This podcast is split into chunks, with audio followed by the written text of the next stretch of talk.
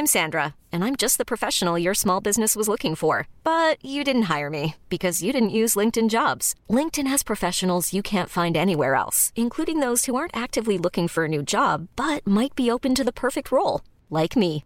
In a given month, over 70% of LinkedIn users don't visit other leading job sites. So if you're not looking on LinkedIn, you'll miss out on great candidates like Sandra. Start hiring professionals like a professional. Post your free job on linkedin.com/achieve today.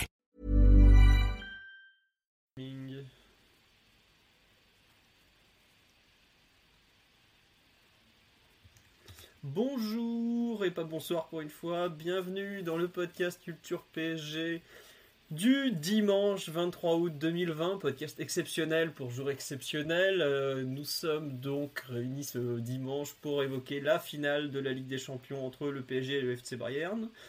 Euh, nous sommes quatre pour euh, commenter cet avant-match, enfin pour faire cet avant-match entre les deux clubs. Nous avons, comme d'habitude, comme toujours, Monsieur Martinelli. Bonjour Mathieu.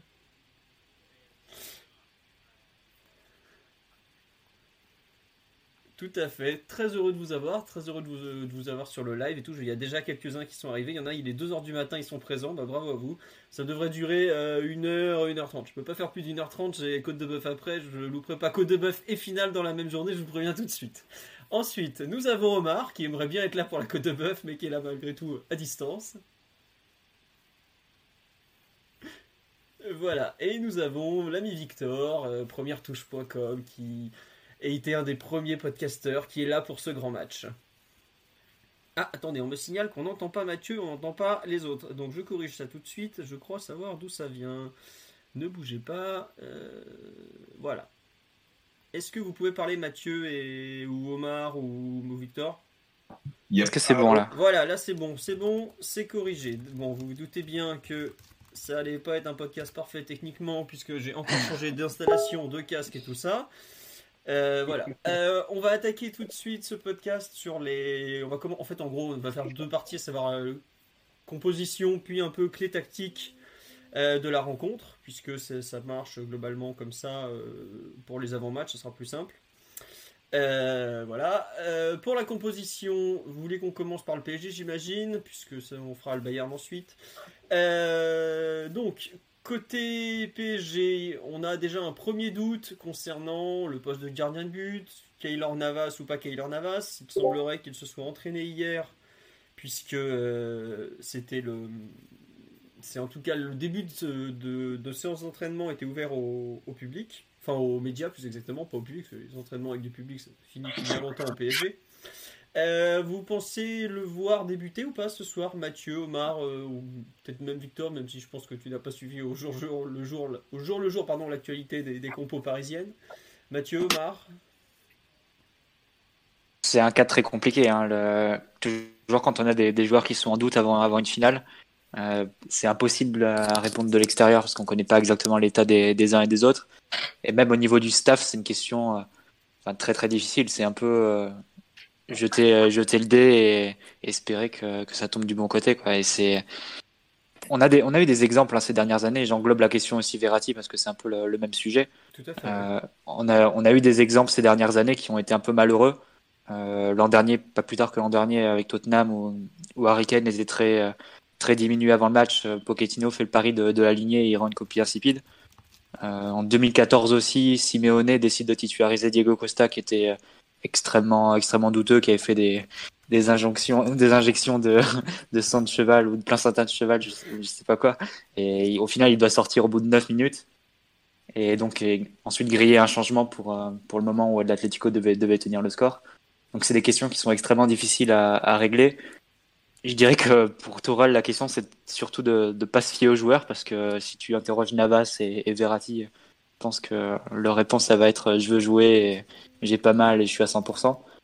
Euh, mais voilà, donc Tourelle et son staff doivent faire un peu confiance à leurs sensations, à ce que à ce qu'ils perçoivent de, de, de la, forme des joueurs, de ces deux joueurs en particulier, et de savoir aussi jusqu'à quel point ils ont confiance en leurs éventuels remplaçants, parce qu'effectivement c'est pas la même chose d'affronter une finale avec euh, Rico et Paredes que, que d'affronter la finale avec euh, avec Navas et Verratti, pour tout un tas de raisons. Donc voilà, c'est vraiment une question très très difficile et on, on, aura, on saura si la décision aura été la bonne seulement après le match et après coup. De notre, de notre, de notre situation, c'est difficile d'émettre un avis. Il y a quand même une, légère différence entre Navas et Rico, c'est qu'en gros, Verratti est apte mais Verratti n'est pas forcément apte à jouer 90 minutes. Là où Navas, on sait même pas aujourd'hui, enfin si lui il sait, le staff sait, mais bon globalement il y a chape de plomb sur tout ce qui est information qui sortent. Euh, lui-même, euh, on ne sait pas s'il est apte à jouer. Parce que Navas, euh, en gros, s'il débute, il finira. Verratti, c'est déjà écrit qu'il ne peut pas jouer 90 minutes. Même Tourelle l'a dit en conférence de presse. Donc même s'il ment régulièrement, on, peut au moins lui, lui admettre ce, ce, point, à savoir bah on sait que Verratti est apte à jouer. Il a joué 12 minutes euh, contre Leipzig il y a, il 4 jours. Donc euh, forcément, il est apte à jouer. Il ne s'est pas reblessé depuis, mais il n'y a pas eu d'écho en ce sens. Donc c'est plus est-ce qu'il commence ou est-ce qu'il finit la rencontre? Euh, Puisqu'on sait qu'il a probablement une demi-heure, une heure, 75 minutes dans les jambes. Ça, après, il n'y a que lui qui sait, le staff qui sait. Mais vrai que Navas, c'est soit. Bah, d'ailleurs, tu l'a dit hier, c'est oui ou non, c'est noir ou blanc. Mais la décision, elle est, quelque part déjà prise. Après, tu as raison de dire que c'est pas la même chose parce que autant Leipzig ou même l'Atalanta ne présentait pas des attaquants de classe mondiale sans vouloir leur faire offense. Hein. C'est pas, pas du tout méchant quand je le dis. C'est voilà, encore un gardien comme Sergio Rico qui, est quand même, qui a quand même été international espagnol, qui a gagné l'Europa League, qui a quand même des références dans sa carrière, peut gérer ça. Là, on parle quand même d'une force de frappe assez monumentale. Euh, Lewandowski qui en est, je crois, sur 10, euh, buts 10 matchs consécutifs à marquer en Ligue des Champions. Niabri, Muller, même Coman, même s'il n'est pas spécialisé dans le but. Euh, des joueurs qui font athlétiquement mal, qui sont capables d'être dominants sur les coups de pied arrêtés, donc où il faut être fort sur la ligne face à des Boateng, des Goretzka, de ce genre de joueurs, tu as besoin d'un gardien d'élite. Et d'ailleurs, en face, euh, il y a quand même un, un j'ose même pas dire un monstre, c'est une légende du poste, euh, donc tu, tu peux pas avoir un, écart pareil sur les, sur les gardiens. on me dit que mon micro est plus bas que les autres, attendez, je monte ça tout de suite, je m'excuse. Euh, donc je trouve qu'il y a euh, une vraie interrogation au poste de, gardien de but et l'absence de Navas, si, si absence y a, parce que moi je pense qu'il jouera malgré tout, euh, serait quand même un, point très très dur à un gros point faible pour, pour le pas, point faible mais un, vrai souci pour le PSG avant même le début de la rencontre, notamment aussi parce qu'on n'en a pas parlé, c'est son expérience. Il a gagné trois Ligues des Champions, à lui tout seul, c'est plus que l'ensemble de l'effectif parisien réuni que seul Neymar et Di Maria l'ont gagné euh, côté Paris. Donc voilà. Euh, Omar, sur cette question du gardien de but, qu'en penses-tu? Tu rejoins Mathieu sur le fait que c'est. Enfin, du gardien de but et un peu du milieu de terrain sur le fait que c'est une galère à trancher, qu'il faut surtout pas faire confiance aux sensations du joueur, ou tu es un peu moins euh, totalitaire que notre ami Mathieu? Bah, sur, la question de la sensation des joueurs, bien entendu, aucun joueur tel qu'il soit euh, peu importe son niveau, ne pourrait refuser d'être présenté au coup d'envoi d'une finale de, Champions League. Le cas de Navas est, pour le, coup un peu plus compliqué à trancher que, celui de Verratti, je trouve, parce que l'écart de niveau avec son remplaçant et que ce match appelle plaît dans la faveur d'une titularisation de Navas. Euh, après Navas, il a une séance complète depuis maintenant 10 jours c'est très très peu. Euh, on sait que bah, dans les dans les séances euh, dans les séances pré-match, il y a très peu de frappes. Donc à mon avis, il a dû tester juste sur des, il a dû, dû être testé pardon sur des sur des dégagements longs et pas beaucoup plus que ça. Et ça en dit pas beaucoup en fait sur son sur son état de forme et sur euh, l'état de, de sa cuisse. Euh, je sais pas si c'est hyper rassurant. Je pense qu'il faut quand même prendre le risque. Euh, parce que si Navas est en forme, tout ce qu'il t'apporte euh, sur sa ligne, sa capacité à prendre feu dans les moments importants et qui peut te garantir un match où il est capable de faire littéralement 10 arrêts, ça Rico ne peut en aucun cas te, te l'apporter, même s'il pourrait être touché par la grâce aujourd'hui et, et, on l'espère tous. Donc si j'avais eu la chance d'être dans la peau de Tourelle, j'aurais, bah, après, avec peut-être des informations bien entendu supplémentaires, j'aurais pris le, j'aurais pris le, le risque euh, d'aligner Navas et, j'ai un peu la même optique euh, pour, euh, pour Verratti, parce qu'on sera dans une, dans une logique de match à, à 16 et il, me paraît très légitime d'inclure Verratti qui en est à, à 7 séances complètes consécutives. Et donc qui doit avoir le niveau quand même athlétique pour rendre une, une copie bah, à son niveau pendant au moins une heure. Mais après, c'est des histoires de, de, tempérament et de, et de sensations. Euh, je ne me ferai pas l'économie d'un joueur de, style, de deux joueurs de, de ce talent et de envergure euh, à 21 heures. Ah, pour toi, tu limites, tu, est-ce que tu étais prêt, par exemple, à, à risquer un changement pour, euh, pour Navas? Euh, ouais. D'accord. Après, c'est vrai que le, le, PSG a droit à 5 changements, donc ça peut être tentant. Mais le problème, c'est que tu as droit à 5 changements, mais sur 3 temps de, de, remplacement seulement. Donc ça veut dire. Ouais, sur 3 slots. Ouais. Voilà, donc tu dois faire deux doubles remplacements ensuite si tu veux les utiliser. Mais c'est vrai que sur le live, on me dit aussi qu'il n'y a pas trop de risque à prendre à faire, un, un, à faire jouer Navas avec 5 changements. Moi, il y a quelque chose que je me pose quand tu fais jouer Navas, c'est qu'on sait qu'il a été blessé parce qu'il a été sursollicité au niveau des, des ischio-jambiers. C'est pas un gardien qui a beaucoup l'habitude de jouer au pied, on a vu qu'il a beaucoup joué au pied contre la Talenta. Le Bayern presse quand même assez fort. Est-ce qu'on va pas se retrouver, pareil, de nouveau le sursollicité au pied, et donc sa cuisse indirectement, et un peu le, le faire, euh, bah, le mettre dans, pas dans la soupe, mais pas loin, quoi, dès, le début du match, quoi. Est-ce que c'est pas justement un souci? Je sais pas, Victor, toi qui a pas forcément la même analyse que nous sur ce, poste de gardien, ce que tu en penses? Est-ce que c'est pas prendre un risque finalement de, faire jouer un joueur qui a été blessé musculairement ou face à une équipe comme le Bayern qui pourrait justement euh, beaucoup le, faire jouer au pied? Ben, au, niveau, au niveau physique blessure, je sais pas, mais euh, dans tous les cas, à mon avis, il aura peu d'options pour, euh, pour relancer court dans tous les cas et surtout les deux joueurs ont le même profil. euh, Enfin, aucun des deux n'est vraiment un gardien qui a des pieds, donc à ce niveau-là, je sais pas si ça ferait une différence énorme. D'accord, ouais. Effectivement, c'est pas Rico qui va sauver le, le, PSG avec ses pieds. Après, on nous parle sur le live de la surprise Boulka, mais je crois pas que Marcin Boulka soit, dans les plans actuellement. Peut-être sur le banc de touche, si, parce que depuis le début du Final 8, euh, Tourelle a toujours mis deux gardiens sur le banc de touche, donc il devrait être là. Mais en tout cas, euh, il y aura probablement pas de match pour Boulka et j'avoue que s'il devait jouer, ça serait quand même un peu embêtant puisque ça doit dire que le PSG finit avec son son, comment dire, son troisième gardien à la finale. Ce, on a fait un peu le tour sur la question Navas ou Rico. Euh, tiens, Téléfoot nous dit à l'instant que Navas a fait une séance hier euh, complète, mais sans sursolliciter, sans. Attendez, je retrouve le tweet. En se préservant. Donc, euh, en se préservant, ça veut dire que. ah, on nous signale que Victor, tu as défoncé les oreilles des gens, donc je vais baisser ton son, mon petit loup. C'est bon, touche à rien chez toi, c'est bon, je t'ai baissé le son, voilà. Euh, donc oui, euh, Navas visiblement est quand même pas à 100% pour la finale et bon, ça reste un, un joueur clé de l'équipe parisienne. Euh, on nous dit le gap entre Rico et Neuer fait peur. J'espère que Navas sera là. Oh, je pense qu'à peu près tout le, le PSG. Oui, Victor? Le gap entre Neuer et tous les autres gardiens, y a beaucoup de gardiens en tout cas. Ah bah après deux saisons où il a été quand même très en deçà en termes de physique, de même de niveau de jeu, il est revenu à un niveau assez monumental. Aujourd'hui dans les meilleurs gardiens au monde, euh, s'il n'est pas premier, il est en tout cas sur le podium. Sans faire un joueur à Navas qui est un gardien souvent très décisif, euh, il y a beaucoup d'aspects du jeu où il n'y a rien à voir entre Neuer et Navas. Enfin, c'est pas, c'est pas du tout méchant. Neuer a un peu réinventé le poste ou pas loin entre sa, enfin, ce qu'il avait, ce qu'il était déjà avant de rencontrer Guardiola, ce que Guardiola lui a fait devenir avec ses pieds, euh, l'envergure qu'il a, la, la, façon de sortir avec ce, cette espèce de sortie de gardien de hockey. Euh, c'est surtout l'intimidation, l'intimidation qu'il exerce sur les, sur l'esprit des attaquants. C'est quand tu te retrouves en face à face avec Neuer, t'as as un peu les, jambes qui tremblent. ça, c'est une question qui va devoir se poser pour pour Mbappé, pour Di Maria quand ils vont se retrouver face à face à Neuer. Est-ce que Di Maria, est-ce que Di Maria il, il, piquerait son ballon euh, s'il se retrouve en face à face face à Neuer? Est-ce que Mbappé réussirait à lever son ballon euh, si euh, s'il se retrouve face à Neuer et pas lui tirer dessus? C'est des questions qui se posent. Hein. C'est un gardien qui prend beaucoup beaucoup de place et qui impressionne dans ce genre de rendez-vous.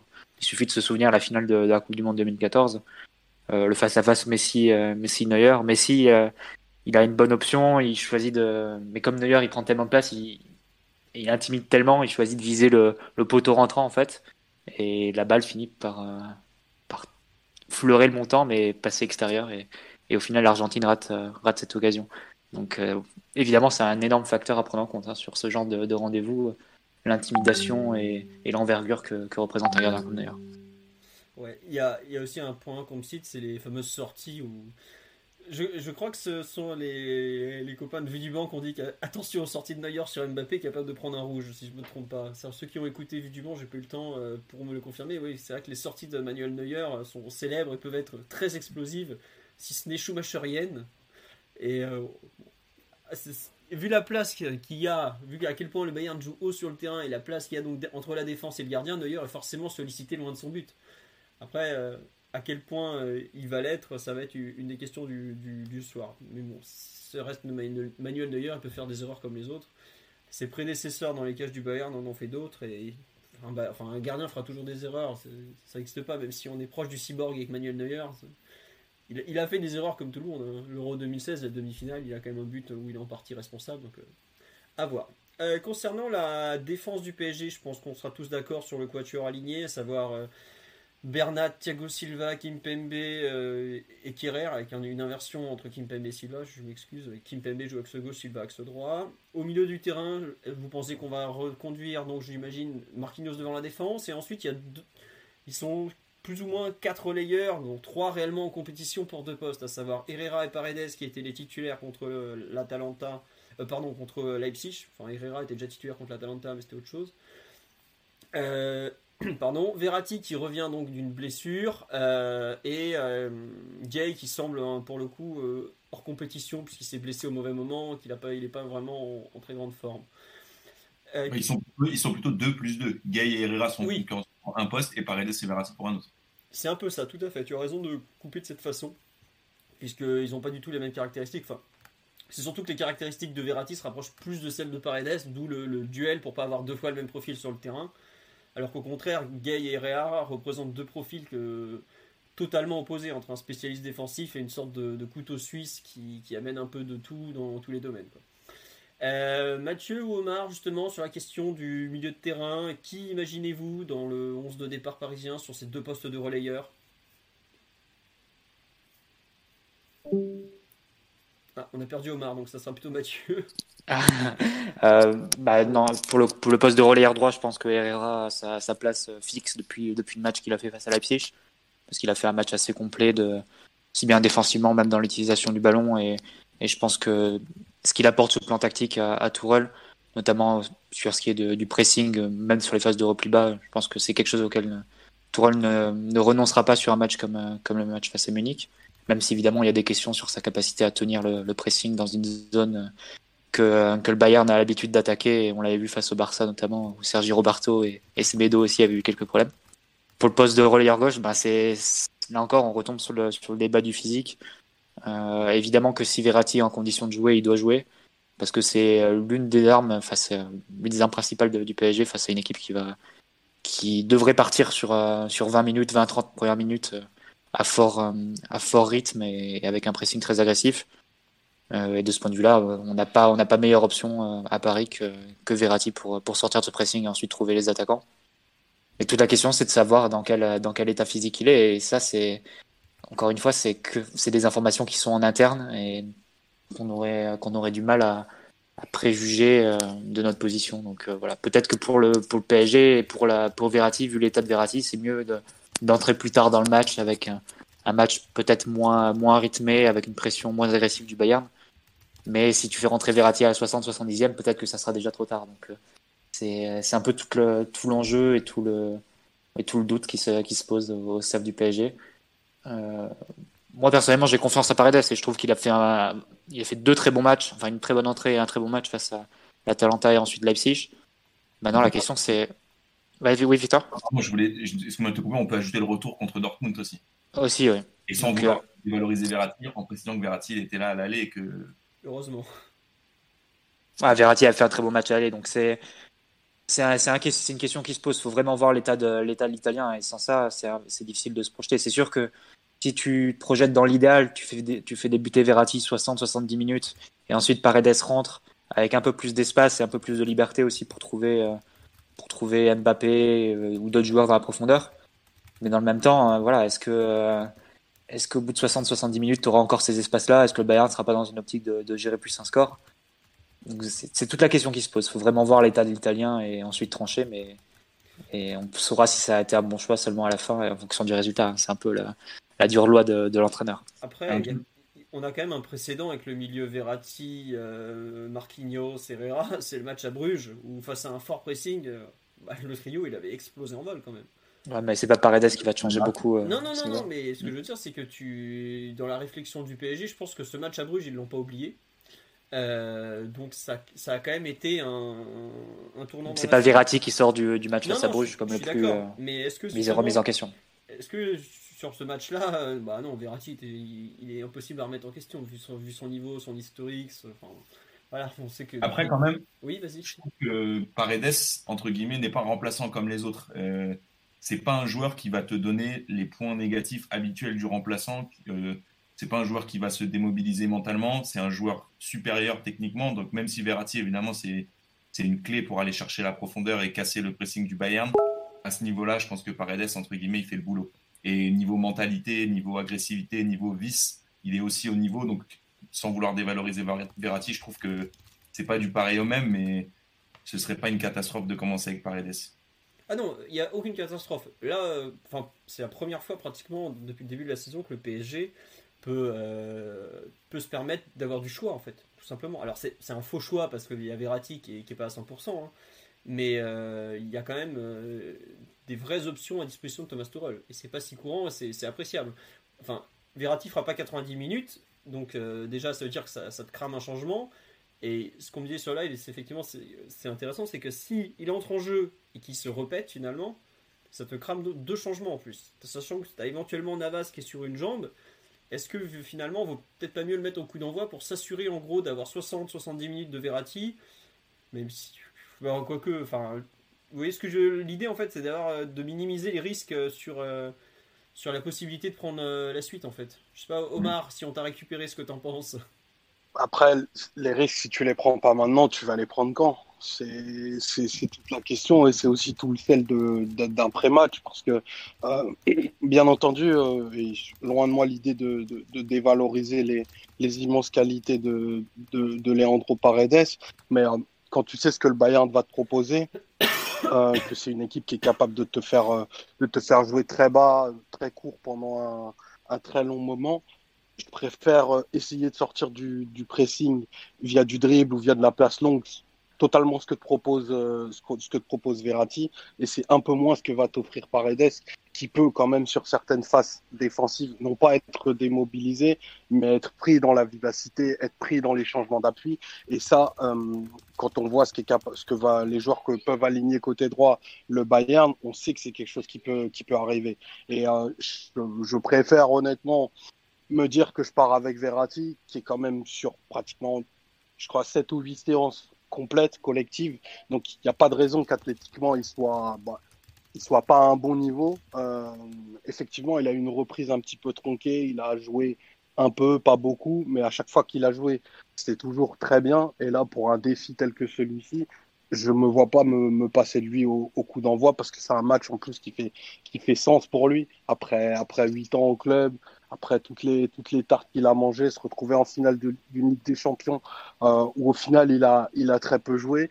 Euh, J'en appelle au, caractère du joueur pour aller sortir une, une performance très notable. Et, Verratti, on sait que c'est un joueur qui, a ça en lui et qui en retour de plaisir. Je pense au match contre, contre le Barça au Parc, le fameux, le fameux 4-0 avait sorti un match totalement dantesque en n'ayant que 60 minutes de football dans les jambes. Donc ça appelle aussi. à Manchester, aussi, bien sûr. Et il est dingue.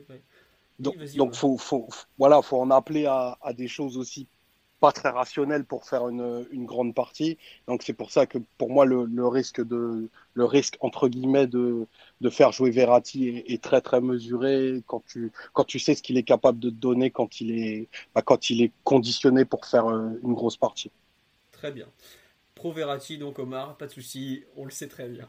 Euh, non, on nous demande pourquoi vous voyez tous Herrera au-dessus de Paredes, pourquoi pas Verratti et Paredes titulaires? La question euh, a été demandée, a été posée en conférence de presse à Thomas Tuchel il y a peu après l'arrivée de Paredes, pourquoi ils ne feraient pas jouer ensemble Verratti, Marquinhos et Paredes? Et il avait répondu de façon très simple, c'est-à-dire que ce sont trois joueurs qui préfèrent être derrière le ballon que devant le ballon. Et quand on aligne un milieu à trois que les trois ont la même caractéristique, ça pose un problème de complémentarité et d'avancer sur le terrain. C'est-à-dire qu'il se retrouvait avec euh, un trou entre en gros les trois milieux et un peu le reste de l'équipe. D'où le fait que dans les trois, il y en a deux. Enfin, on peut, peut pas se permettre d'aligner trois fois le, ce même profil dans, dans l'entrejeu. D'où le fait qu'il y a besoin d'un troisième.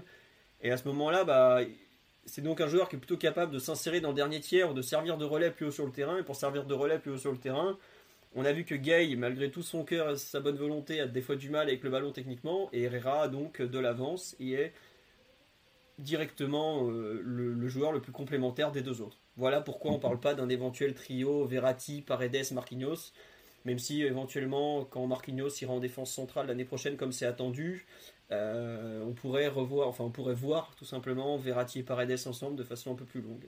Ça fait partie des, débats qui reviennent régulièrement, mais c'est vrai que la, complémentarité du trio Verratti, Paredes, Marquinhos, sur le papier ne semble pas évidente.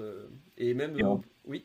oui entre parenthèses, un, enjeu tout à fait clé pour déstabiliser le Bayern d'avoir une bonne projection venue des milieux de terrain. Argument en plus. Voilà, argument en plus en faveur de Herrera donc. Ouais.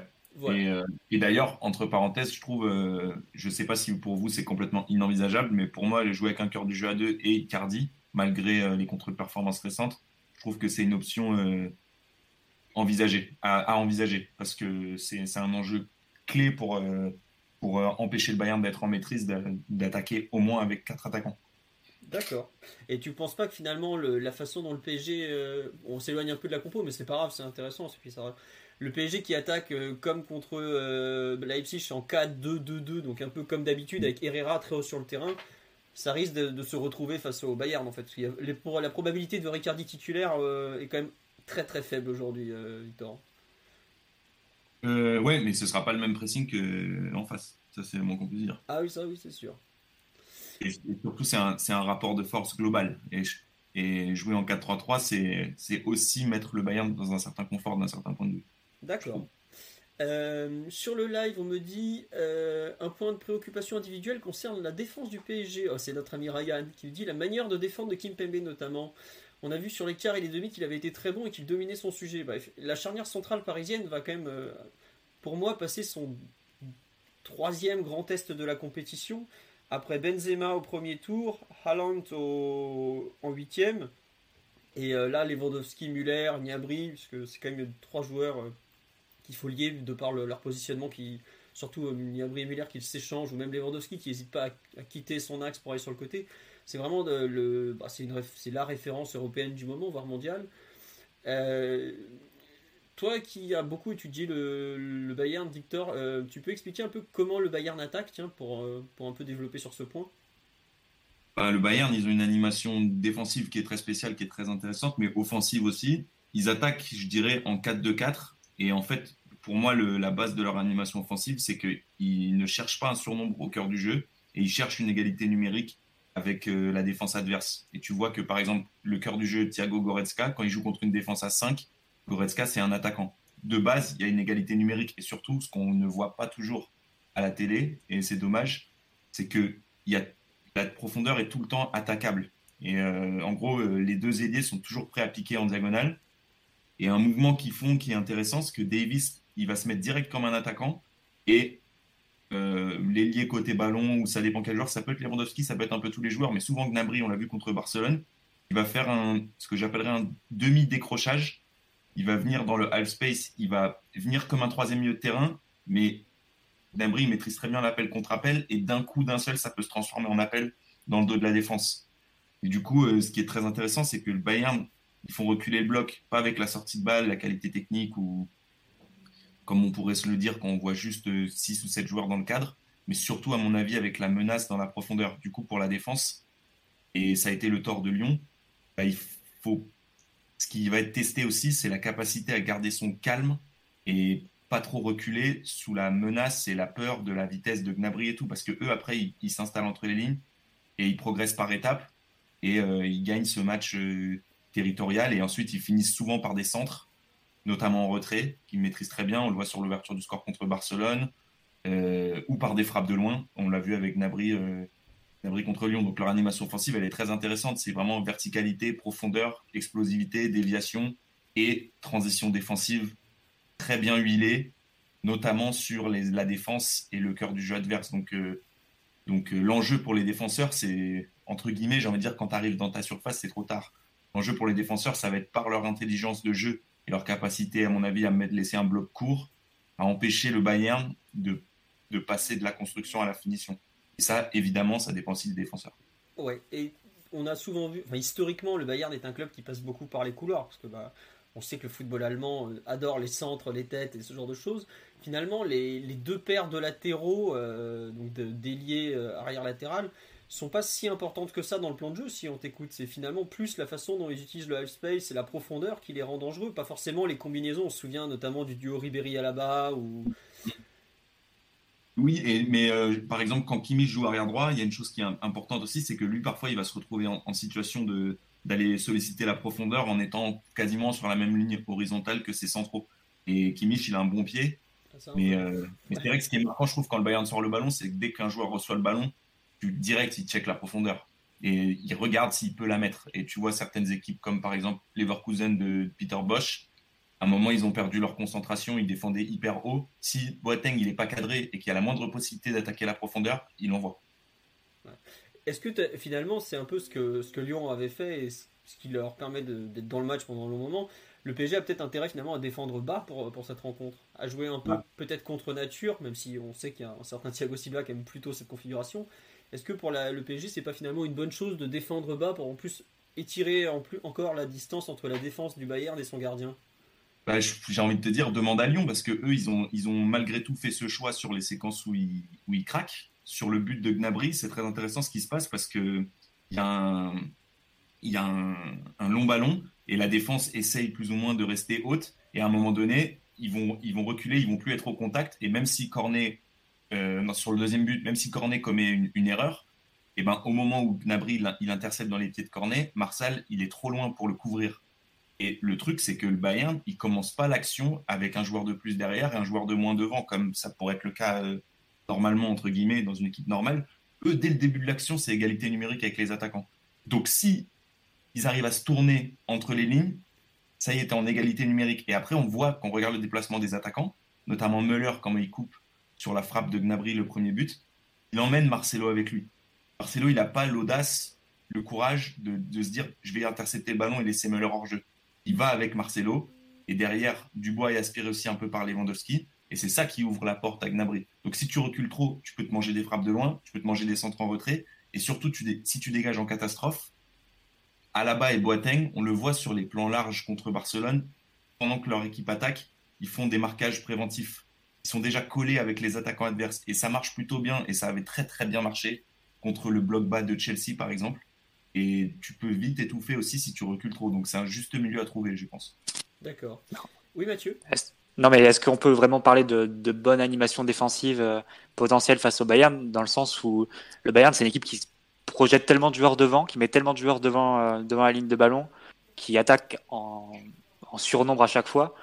Euh, globalement, tu sais que tu vas être en difficulté quelle que soit ta phase, quelle que soit la phase de jeu. Tu sais que si tu vas si tu baisses ton, ton bloc, tu prends le parti de défendre dans ta surface, alors tu risques de, de manger les centres de Kimmich, qui est le meilleur centre, qui est le meilleur centre au monde.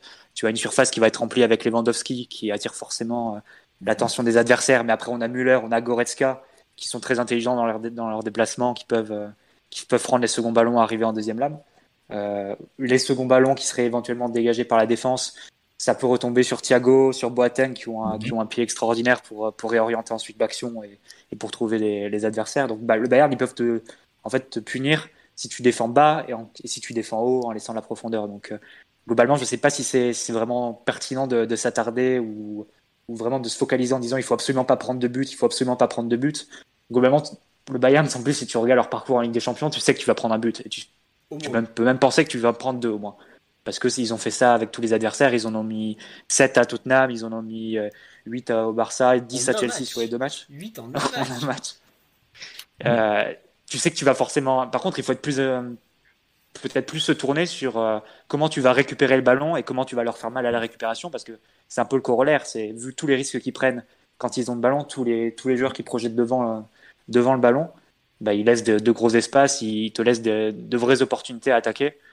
Et donc je pense que c'est plus euh, vers dans cette optique qu'il faut approcher le match. Hein, et ça, ça dépend aussi de la défense. Et l'action de, Paille quand il part en profondeur, c'est toute l'équipe qui réalise l'interception. Ok, c'est Cacré qui intercepte le ballon, mais c'est aussi parce que la défense, à ce moment-là, ils sont dans le vrai. Si tu recules trop, en fait, ce qui est intéressant, ce qu'il faut bien se dire, à mon avis, pour commencer la réflexion, c'est que eux, ils ont pris le parti d'appauvrir leur cœur du jeu. Ils jouent en 4-2-4. Donc ils ont moins de relais en sortie de balle.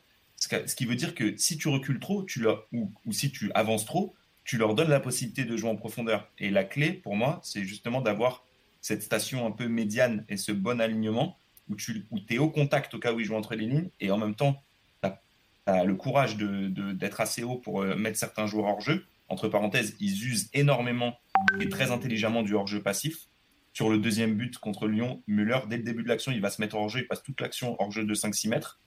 Et à la fin, il est en jeu dans la surface. Et c'est ça qui fait que c'est le fait que Marcelo et, Denayer et, et, Marcel à ce moment-là, ils reculent pas, qui fait que Kimmich il se dit bon bah finalement je fais quoi? Et quand il va au cœur du jeu, c'est par dépit. Et c'est une bonne transition aussi pour parler de comment défend le Bayern, parce que ils défendent pas aussi haut pour le plaisir de prendre des risques et d'avoir de l'adrénaline.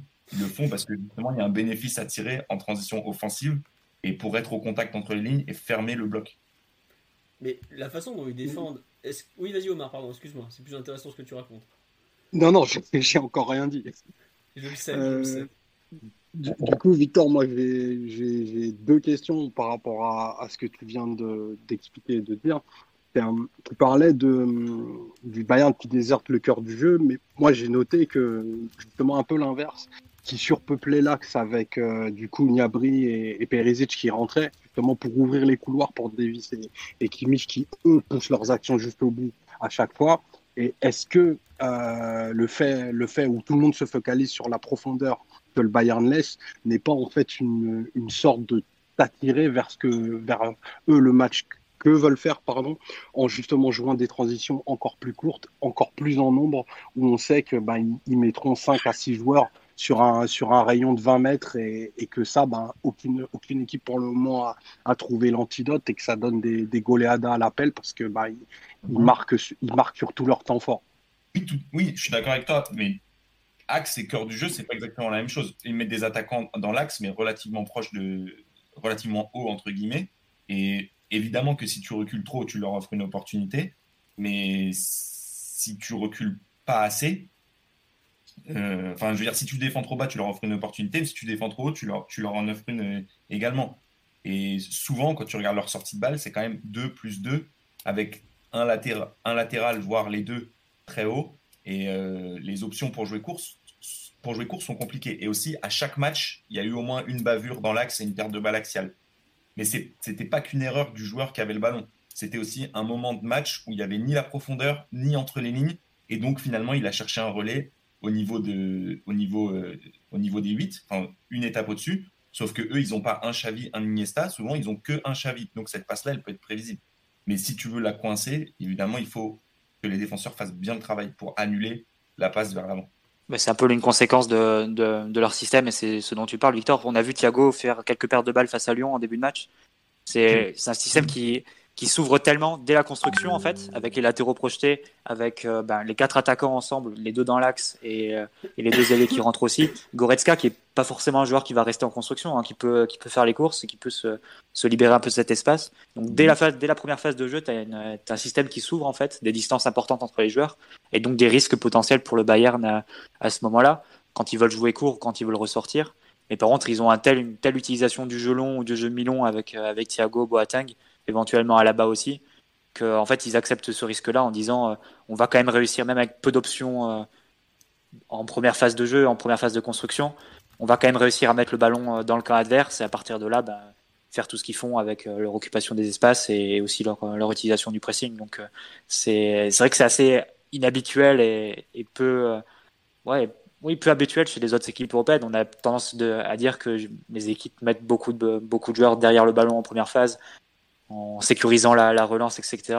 Le Bayern, ils acceptent une part de risque à ce moment-là. Et ils acceptent de, de, projeter déjà beaucoup de joueurs en nombre, quitte à ce qu'il y ait des pertes de balles, mais ils, ils, se font confiance en fait. Et ils, ils, font, ils prennent le parti en fait de dire nous on va poser plus de danger qu'on qu va, qu'on va en recevoir. Et c'est ça, c'est c'est quand même peu habituel hein, comme, comme façon de, de, voir les, de voir les choses, je trouve. Ouais, c'est très, très, proche du modèle, euh, enfin de la vision allemande du football, marquer un but de plus que l'autre en fait. C'est pas pour rien que c'est Flick qui est un mec de la Fédé, enfin un ancien de la Fédé, qui, est quand même derrière cette approche très offensive du football, qui applique ça au Bayern aujourd'hui. Donc euh, ils sont une équipe européenne sûre de leur force, mais ils sont surtout une équipe sûre de leur attaque. Et ils se disent, bah, avec l'attaque qu'on a, euh, on va marquer beaucoup, et tant pis, euh, on, arrivera toujours, vu notre force défensive malgré tout, entre Neuer, Boateng, Alaba, enfin, ils ont quand même un, certain talent défensif à assumer ce choix d'être déséquilibré euh, vers l'avant. Quoi. Après, et... oui, Victor, oui.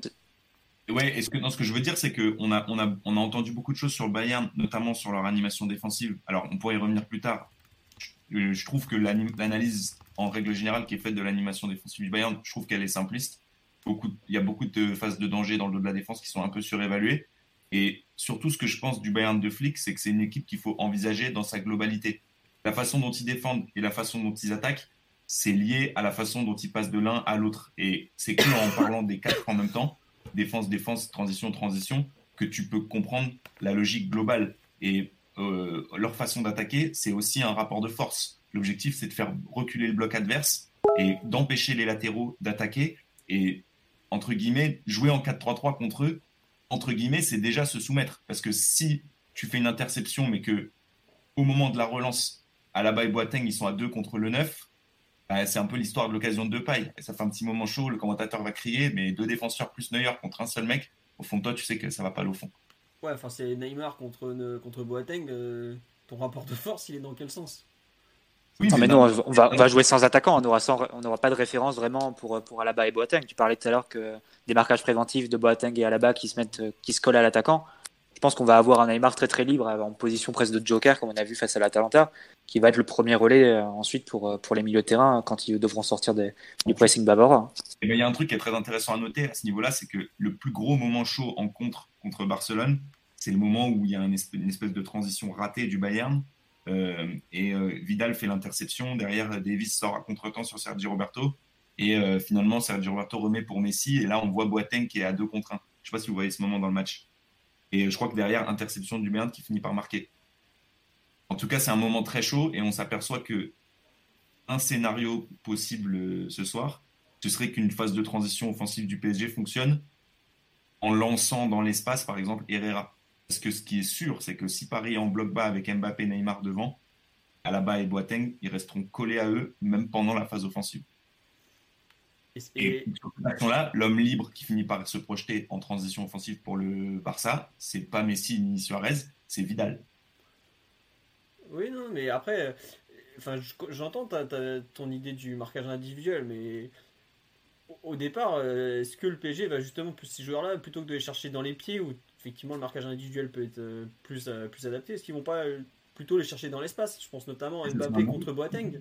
Il va jamais. Boateng, il peut coller. Au contraire, si Boateng colle Mbappé au départ de l'action, mais il, se met déjà un pied dans la tombe parce que je veux pas être méchant. Il a 31 ans et les adducteurs dans, dans le même état que les miens il va pas faire grand chose le type. D'ailleurs, c'est peut-être pas exclu que Zoule euh, joue à sa place, non? Mais Zoule, c'est pareil, il a pas joué 90 minutes depuis le mois d'octobre. Il revient des, croisés. Euh, je trouve que le Bayern a quand même un énorme problème de, mobilité sur le côté euh, Mbappé. Quand même. Ah, sur Zoule, l'état de forme, je, je pourrais pas dire, mais il va vite.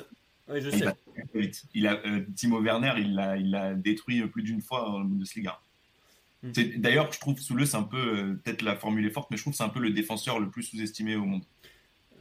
Je, l'apprécie énormément avant sa blessure. On ne sait pas trop où il en est maintenant, mais oui. Euh, d'ailleurs, de mémoire, le match retour, euh, le dernier PSG Bayern, donc celui à Munich en décembre 2017, Zule fait un super match et il rattrape plusieurs fois à la course Mbappé, ce qui est quand même pas rien. Donc, mais bon, aujourd'hui, il n'est pas, pas dans le 11 au départ, visiblement, parce qu'ils vont faire jouer Boateng, même s'il a eu un petit problème musculaire lors du dernier match. Et justement, la défense euh, bavaroise, euh, donc, qui joue un peu sur un fil, même si tu nous expliques que c'est pas si, pas si euh, suicidaire que ça dans, l'idée, tu ne vois pas un, problème peut-être un peu de, qualité individuelle Par exemple, trouve que aligner à la fois Alaba et Davis côté gauche, qui sont donc un ancien ailier droit reconverti à arrière gauche depuis un an, même pas un an je crois, et un ancien latéral, tu pas, pas qu'il y a des problèmes de, ils ont des problèmes de lecture par exemple ensemble tous les deux? Euh, ils lisent pas forcément le jeu comme, des, comme des défenseurs euh, d'expérience, surtout à la base, je trouve qu'ils, donc je suis pas totalement convaincu par le jeu axial. Tu n'as pas cette impression d'une équipe qui, manque peut-être un poil de, culture ou de, science un peu de, du déplacement sur la, largeur notamment, même si Davis s'appuie beaucoup sur sa vitesse pour, euh, pour compenser des situations compliquées? C'est vrai qu'à la base, parfois, il a tendance à s'aligner à contre-temps, notamment le match contre Leverkusen peu après le restart il y a une touche vite jouée par Leverkusen et donc le hors-jeu ça compte pas sur les touches. Et à un moment euh, le, ballon euh, revient en retrait et là à la bas il va s'aligner à contre-temps et ça part dans la profondeur pour Havertz pointu entre les jambes du gardien et le but. À la base ça il le fait parfois et sur l'action qui a été un peu marquante contre Chelsea où Davis rattrape euh, Mason Mount ou je sais plus quel attaquant. À la bas est un peu fautif parce que ce qu'il faut dire aussi c'est que sur certaines phases de transition défensive. Donc en théorie, transition défensive, tu viens de perdre le ballon et donc la priorité c'est de protéger ton but et donc de courir vers ton but ou de, de reculer un peu. Et ben le Bayern sur ces phases-là, bam, il s'aligne. Et euh, contre Chelsea notamment, qui défendait donc 5-4-1, qui avait que Giroud devant, ça avait très bien marché et ça avait permis au Bayern de s'installer dans le camp de, Chelsea. Entre parenthèses, c'est exactement ce que Silva et Kimpembe n'avaient pas fait à l'aller contre Dortmund, qui était aussi 5-4-1 en phase défensive, et qui, je pense, aurait été une bonne idée de faire. Et entre parenthèses, le Bayern, ils ont gagné contre Dortmund sans prendre de but.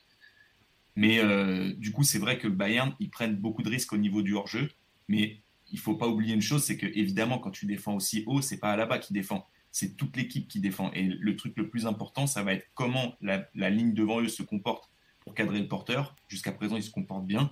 Et surtout, quel va être le niveau technique de Paris? À quelle vitesse ils vont enchaîner? Parce que sur l'action dont je parlais tout à l'heure, où Vidal aurait pu être trouvé euh, juste avant d'arriver dans le camp adverse et donc d'être hors jeu, euh, quand j'ai mis la capture d'écran sur Twitter, il y a des gens qui ont répondu dans le sens euh, le Barça est nul. J'ai envie de dire, les gars, le gars qui a le ballon et qui n'est pas allé assez vite, là, il s'appelle Messi. Donc, et aussi flic, je crois qu'ils n'ont pas perdu en 2020 le Bayern. T'imagines bien que s'ils défendent aussi haut, les mecs, ils savent ce qu'ils font. Et ils savent les bénéfices qu'ils vont tirer. Donc oui, c'est vrai qu'à la bas était pris dans le dos. Mais souvent, je trouve, on résume trop le, ballon en profondeur à un, contre un. Alors qu'en fait, l'important, c'est la couverture, le, surnombre. Et si Paris joue en 4-3-3, de base, il y en aura un. Et tu vois, par exemple, le, poteau de Toko Kambi, il faut bien dire ce que c'est. C'est un peu de la chance. Il a un gros contre favorable. Mais au moment où il fait le contrôle, les deux l'ont repris et il est à un contre deux. C'est ça le vrai enjeu pour le Bayern oui, après, si tu, prends le match du, si tu prends le match du Barça, il y a quand même, sur la première demi-heure, 3, 4, 5, peut-être même 6 opportunités claires du Barça. Au moins, ça opportunité. ça, reste un but contre, ça reste un but contre son camp assez, assez heureux, le but d'Alaba pour le Barça. Enfin, c'est le latéral qui part comme ça, qui part totalement libre dans le dos. Et d'ailleurs, j'aimerais te, te, solliciter, te solliciter, te demander euh, un point sur, euh, sur la façon de s'aligner du Bayern. Les quatre défenseurs, ils s'alignent, mais ils s'alignent très resserrés dans l'axe. C'est-à-dire qu'ils laissent toute une bande de, allez, je ne saurais pas dire, peut-être 5, entre 5 et 10 mètres, complètement libre dans le couloir. Et c'est cet espace qu'ont attaqué à la fois Alba et Semedo sur la phase initiale d'une demi-heure où le Barça n'était pas encore euh, complètement mort euh, cliniquement. Et euh, toi, qu'est-ce que tu en penses? Est-ce que tu penses qu'il y a un moyen d'attaquer, cet espace-là côté Paris? Problème côté Kerrer, ça va être compliqué. Peut-être côté Bernat, d'être trouvé directement en profondeur, parce qu'encore une fois, Kimmich euh, Boateng, Alaba et, et Davis, ils s'alignent, mais ils s'alignent en laissant très très peu de distance entre eux et donc en laissant une bande assez large dans le couloir, complètement libre et, euh, à attaquer donc pour l'adversaire. Donc c'est un peu sur cette euh, sur cette optique-là que, que je me pose des questions. Est-ce que comment Paris compte l'attaquer? Parce que c'est de là dont sont parties la plupart des opportunités du, du Barça sur sur la première demi-heure. Bah, il y a plusieurs possibilités. C'est vrai que Semedo, sur les ballons, il a été sollicité notamment par Piqué. Euh, il y a un moment en début de match pendant le, ping-pong où il est servi à la limite du hors-jeu. Et euh, bon, ça, je pense, c'est une option qui est intéressante. Un peu comme Carvaral dans certains matchs du Real contre certaines défenses hautes. Euh, c'est pas interdit pour le latéral d'attaquer direct la profondeur. Et évidemment, c'est une option intéressante. Mais tu peux avoir Mbappé qui, qui part d'une position très excentrée aussi. Après, déjà, première chose, euh, ils vont pas défendre aussi haut qu'ils l'ont fait jusqu'à présent. Vu qu'il y a Mbappé, ils vont reculer de 2 mètres ou 3 mètres, qui est déjà beaucoup. Ça, c'est une certitude. Ils sont pas... Donc, ils joueront, donc, ils joueront pas leur jeu à la médiane? Non, je pense qu'il faut s'attendre à avoir la ligne 2-3 mètres plus bas que d'habitude, en, sachant qu'elle n'est pas si haute que ça, entre guillemets, la ligne la plupart du temps.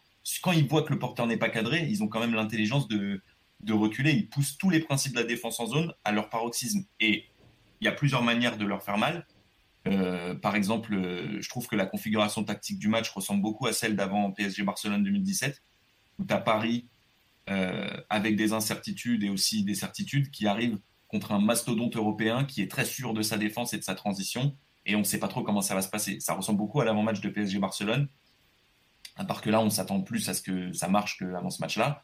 Et c'est vrai que, bah, par exemple, ce qu'avait fait le PSG avec Unai à l'époque, des relais sur des petits périmètres, beaucoup de joueurs côté ballon, ça avait cassé le pressing du Barça, ça peut être une option. Et par rapport au, fait que les latéraux prennent la profondeur, par exemple, ce qu'il ne faut pas oublier, c'est la notion de rapport de force. C'est clair que c'est intéressant d'imaginer un appel courbé de Bernat dans le dos, mais il faut voir le, le, rapport de force en transition, parce que euh, s'il y a une interception, euh, tu es très mal. Et s'il y a une interception, et par exemple en début de match, qui crée une grosse occasion, bah, peut-être après, elle peut te mettre beaucoup d'hésitation au moment de, d'attaquer, et puis finalement tu, attaques moins que tu aurais pu le faire. Donc c'est toujours un rapport de force. Tu peux aussi, tu, peux te faire prendre et tu peux aussi reculer par peur de te faire prendre. D'accord. Juste Omar, oui, tu veux pas, tu veux rajouter quelque chose sur un peu l'analyse collective très très complète de Victor sur le Bayern, c'est non, non, vas-y, je t'en prie, je, je, je, dirai ce que je pense après. Non, ah non, mais moi j'ai rien de spécial à dire, je, je me tais, j'écoute, c'est passionnant, c'est très complet en plus. Ah, pour, pour le coup, moi, je suis, je suis assez d'accord avec la vision d'un peu de déstructuration pardon, contrôlée que te, que propose le Bayern. Mais euh, du coup, il y a, y a plusieurs, euh, plusieurs questions qui me viennent. Alors, en effet, euh, Mathieu, Mathieu parlait fort justement du fait de la, de la, de, la ligne défensive qui resserrait à 4. quid de l'espace, du coup, entre, entre Thiago et Goretzka? Qui me paraît être en fait juste un, double pivot de ballon, mais pas un, vrai double pivot de, pression défensive. Et, euh, et contre le match et dans le match contre le Barça, justement, euh, on a pu remarquer que ben, justement la communication, notamment entre Thiago, Goretzka et Muller, euh, sur les replis n'était pas optimale et que ça peut laisser des espaces à un joueur hyper axial et hyper hyper créatif. Bien entendu, je pense à Neymar quand, quand je dis ça.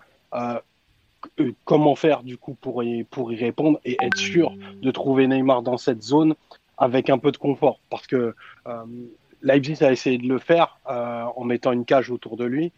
Il l'a fait voler parce que un, deux ou trois joueurs n'étaient pas suffisants à pouvoir l'arrêter pour pouvoir pour qu'il puisse gagner des mètres et gagner des et gratter des fautes.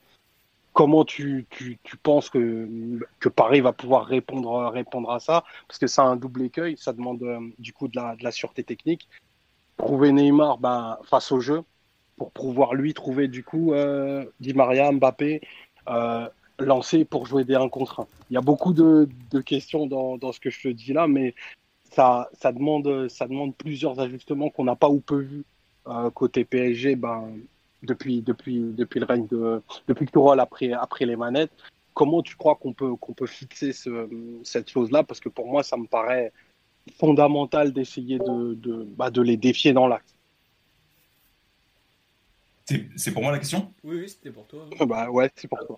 Euh, bah, je, euh, je sais pas, et ça dépend, bah, ça dépend que de Neymar. C'est vrai que contre l'Atalanta, euh, vu leur marquage individuel, ils se sont un peu tués entre guillemets en, en laissant De Roon seul sur Neymar. Même s'ils avaient des moyens de faire de la densité autour du ballon, bah, la, la, classe de Neymar a, a, fait, a fait la différence. Et il a réussi, je crois, à 15 dribbles. Là, le truc, c'est que le Bayern, ils défendent en zone, donc euh, ils se mettent derrière le ballon, ils mettent de la densité autour du porteur, ils essaient de faire des prises à deux, des interceptions. Donc le génie de Neymar peut faire la différence. Comment Paris va réussir à, générer un homme libre face au jeu? Ça, c'est une question. Et surtout, si Neymar crée de la liberté pour les autres, qu'est-ce que les autres vont faire de leur liberté? Et qu'est-ce que ceux qui ont été libres quand Verratti a été marqué individuellement contre Bruges, par exemple, qu'est-ce qu'ils ont fait de leur liberté ce soir-là? Ça peut être ça la clé aussi.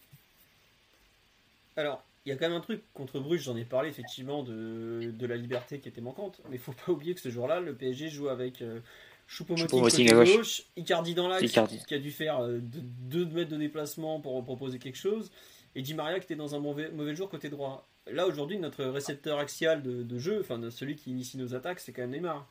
Euh, c'est pas tout à fait pareil. Il est capable de décrocher, d'aller très bas, même ensuite de, bah, ce qu'il a fait contre l'Atalanta, en gros. À savoir, euh, je vais très bas et je provoque balle au pied. Après... Euh. Je plus aux autres milieux de terrain et je pense que notamment les joueurs que j'attends au tournant ce soir, c'est Marquinhos et Herrera parce que Neymar et Verratti ou Paredes évoluent du même côté.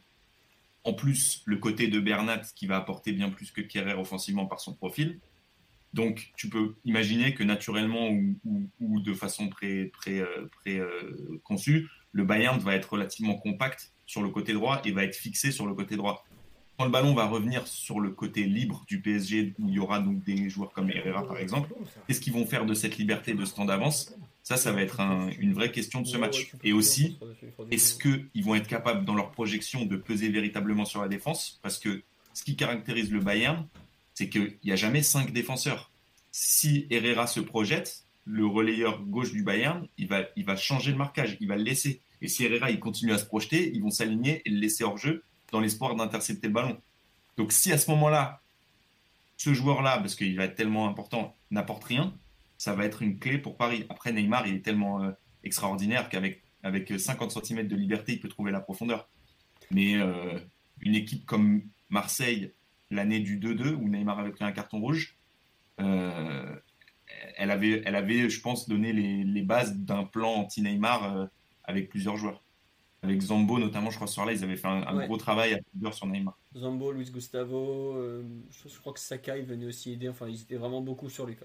Après, L'animation offensive du PSG diffère beaucoup hein, depuis. hein. Parce qu'on a quand même changé, on a mis Neymar dans des dispositions où globalement il a carte blanche pour faire ce qu'il veut glo- globalement offensivement. Même pour aller dans des zones, tu disais, le côté préférentiel de Neymar, ce sera le côté gauche. Mais on a vu face à l'Atalanta qu'il allait aussi bien à à gauche qu'à droite, et dans des proportions quasiment équivalentes. Donc euh, je pense qu'on va encore s'appuyer une nouvelle fois sur, euh, sur la créativité de Neymar et sur l'énorme liberté qui lui sera accordée. Et ensuite essayer de, de générer à partir de cette position de Neymar qui va forcément attirer les, les attentions adverses, de générer des appels par Mbappé, par éventuellement Di Maria aussi qui peut piquer et, et attaquer la profondeur. Parce que tu dis que effectivement le Bayern, leur plan défensif, leur plan offensif sont, sont très liés effectivement. Mais c'est un plan défensif si tu le prends euh, sur le papier entre guillemets, euh, c'est un plan qui laisse énormément de pas de facilité, mais qui ouvre énormément de portes à l'adversaire parce que c'est une équipe qui laisse de la profondeur, c'est une équipe qui laisse les couloirs et c'est une équipe, comme l'a dit Omar tout à l'heure, qui joue avec Thiago et Goretzka en double pivot, c'est-à-dire un double pivot qui est pas défensif. C'est des joueurs qui n'ont pas un grand sens de la position et euh, donc tu peux penser qu'il peut y avoir aussi des espaces dans leur dos et à la fois dans le dos de, de ces milieux-là et dans cet espace entre le milieu et la défense. Donc en gros, il y a les trois zones clés pour attaquer, ces trois zones qui sont vulnérables potentiellement euh, du côté du Bayern. Donc à mon avis, il y a quand même, on se focalise beaucoup sur les, les dangers que que peuvent nous provoquer le, que peut nous provoquer le Bayern euh, offensivement et donc de, de notre défense à nous. Et effectivement, ça sera très difficile de, de résister. J'imagine pas de scénario de match où le PSG fait une clean sheet ce soir, par exemple. Non, mais, mais de notre côté, je trouve qu'on a, on a énormément d'op- d'options et d'atouts à utiliser parce que le Bayern, c'est une équipe qui s'est mis en, en finale de Ligue des Champions en défendant de manière très très originale. Moi, j'ai aucun exemple d'équipe qui arrive en finale de Ligue des Champions et qui laisse autant d'espace dans le dos, qui laisse autant d'espace dans les couloirs, personnellement. Là, moi, j'en ai un, c'est à Milan AC, Arrigo Sacchi quand même. Ouais, voilà, mais à notre football. Ouais, mais c'est quand même une, une équipe qui a, qui a influencé beaucoup d'équipes. En fait, je suis d'accord avec toi ce que tu dis sur l'espace, mais je dis juste un truc. Je dis juste, c'est juste du bon sens. Les gars, ils sont en finale, ils mettent des 8, des 7, des 6 à tout le monde. Ils n'ont pas perdu en 2020. Vous imaginez bien que les mecs, ils Et c'est. Mais oui, non, mais je, sais- je suis d'accord avec toi, Vi- Victor, mais en fait, c'est un peu le principe de leur jeu. C'est le principe d'un ping-pong, en fait, qu'ils imposent sur la première demi-heure, en gros. Mais ils ont tellement confiance, en fait, dans leur potentiel offensif, en se disant, de toute façon, derrière, on a New York qui intimide les attaquants et qui a une excellente lecture du jeu pour couvrir la profondeur. On a là-bas, on a Davis aussi, qui est pas forcément un bon défenseur, mais qui corrige extrêmement bien les actions, qui va à une vitesse incroyable. Et globalement, même quand tu l'as dribblé, il peut quand même, il peut quand même revenir et, et gagner le duel défensif.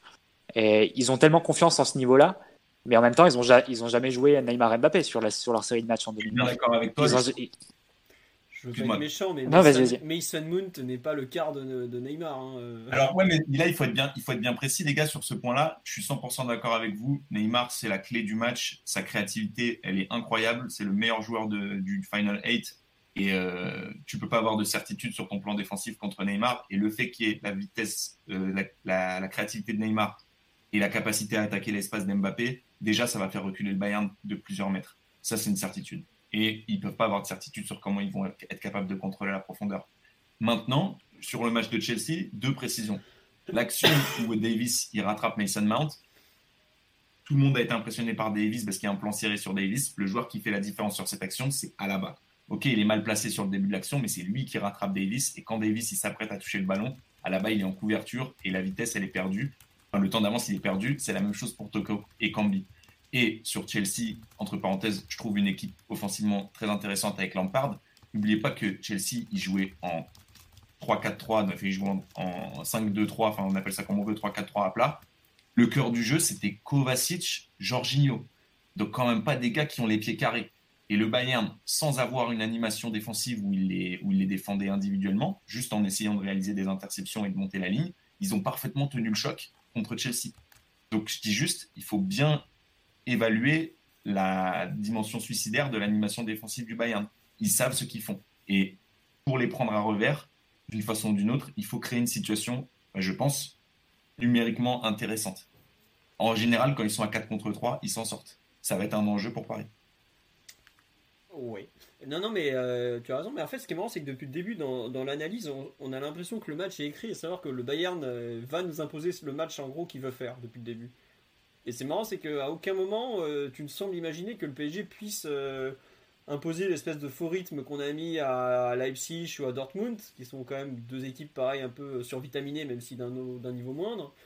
Et euh, c'est marrant, ça, enfin, il est possible, et même vu la l'avancée collective des deux équipes, que le Bayern nous impose le match qu'il a envie de nous imposer, et que nous, après, on répond plus ou moins bien à, ce, à ce qu'il euh, propose. Mais c'est vrai qu'à aucun moment, on a l'impression que pour toi, le PSG peut faire un peu ce, match qu'il aime avec une sorte de faux rythme, etc. etc. Je en, mettant le pied sur le ballon, tu veux dire? Oui, en mettant un peu le pied sur le ballon, en faisant en, se sortant un peu du pressing au départ, sans forcément aller très vite devant, mais un peu ce qu'on a fait contre Leipzig notamment. Et ben, et ben là, je, te, euh, c'est tout à fait possible que Paris le fasse et y arrive, mais il faut bien dire ce qui est contre Leipzig, c'est pas la sortie de balle du PSG qui a fait reculer Leipzig, c'est Leipzig qui est venu, qui a pas pressé. Non, ça je suis d'accord. Mais tu vois, dans l'ensemble, en, fait, rythme un peu bas. Euh, Paris qui arrive à avoir le ballon plus que 30% euh, du temps parce que le Bayern le prend et t'essore à, à grand coup de tu prends vague sur vague sur vague sur vague.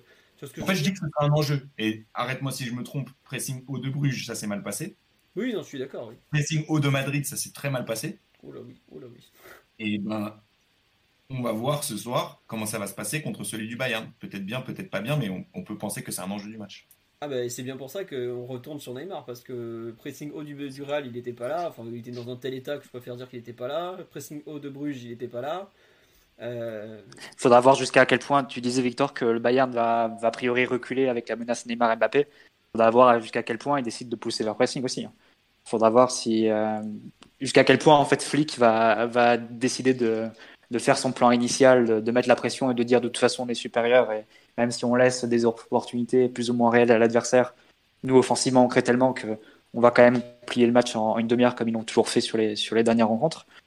Ou bien pris par euh, entre guillemets les risques euh, et la peur que peut l'intimidation que peut susciter le, duo Neymar Mbappé, on va peut-être y aller un peu plus mollo sur le pressing et laisser plus le, le PSG avec avec du temps avec la balle et, pas d'une certaine façon se renier comme là ici. Il faudra voir un peu jusqu'à quel point euh, Flick fait évoluer son plan. Hein, parce que... Moi les gars, je mets pas en question Neymar et Mbappé. Je, dis juste quand tu presses, euh, à, la, base tu cherches à avoir une supériorité numérique derrière. Donc la question que tu te poses, c'est à quel point je vais sacrifier ma supériorité derrière pour contrôler la profondeur, pour mettre de la pression devant sur la sortie de balle. On est d'accord que ça c'est à peu près l'enjeu d'un pressing.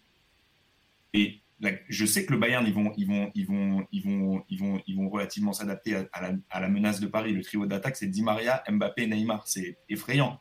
Ça, ça va offrir un peu de liberté à ceux qui sont devant.